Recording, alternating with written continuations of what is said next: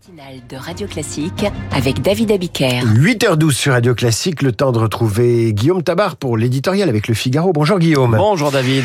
Deux jours après l'attaque meurtrière près de la Tour Eiffel, le débat se porte sur le profil psychiatrique de l'assaillant. S'oriente-t-on vers une explication autre que celle de sa radicalisation. Écoutez, euh, Armand euh, Rajapour est un franco-iranien qui s'est radicalisé, c'est-à-dire qui a basculé dans l'islamisme jusqu'à faire allégeance à l'État islamique. Et par ailleurs, il souffre de pathologies mentales qui l'ont conduit à être soumis à un suivi psychiatrique. Alors, quel est le facteur déclencheur? Qu'est-ce qui, des troubles mentaux ou de la soumission à l'idéologie, a provoqué l'autre? Euh, J'ai envie de dire, à la limite, peu importe. Hein, la seule question est de savoir comment l'individu a pu ainsi euh, passer à l'acte et si on aurait pu l'éviter.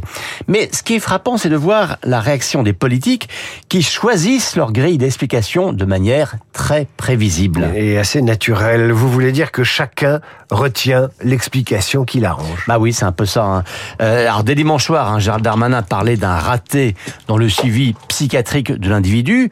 Bon, le ministre de l'Intérieur, hein, lui, ne nie pas la nature terroriste islamiste de l'attaque, mais il avait cœur de montrer que tout ce qu'avait relevé de la chaîne policière et judiciaire avait bien fonctionné dans le suivi de celui qui avait été identifié comme radicalisé. Et que le problème avait commencé lorsque les médecins avaient estimé qu'il pouvait interrompre ses soins. Mais on voit bien qu'à gauche, hein, principalement, on se polarise sur cette question du suivi psychiatrique, ce qui, euh, si l'on va au bout de cette logique, revient, sous couvert de l'expliquer, à minorer ou relativiser la nature idéologique du combat euh, que menait l'assaillant du quai de Grenelle.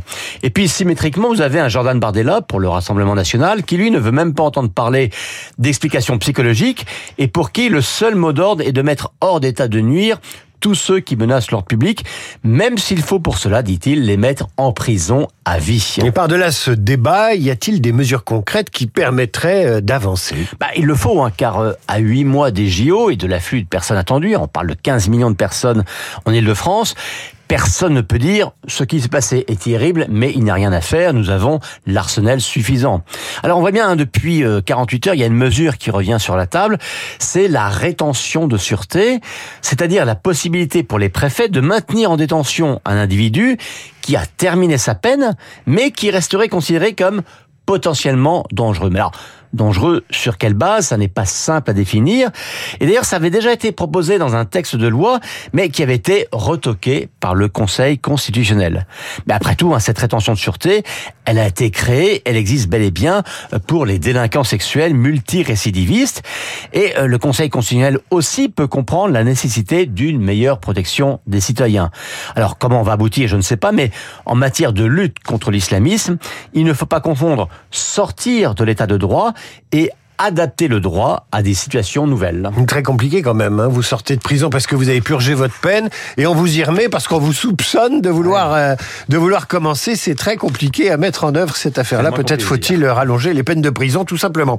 Merci Guillaume. À demain. La baisse du niveau des élèves en maths a-t-elle des conséquences sur l'économie française? À quoi va servir la COP 28 Les mesures imaginées par Bercy pour réduire le chômage ou relancer l'accès au logement seront-elles efficaces? Quelle croissance pour la France? Question posée ce matin à l'un des économistes les plus demandés.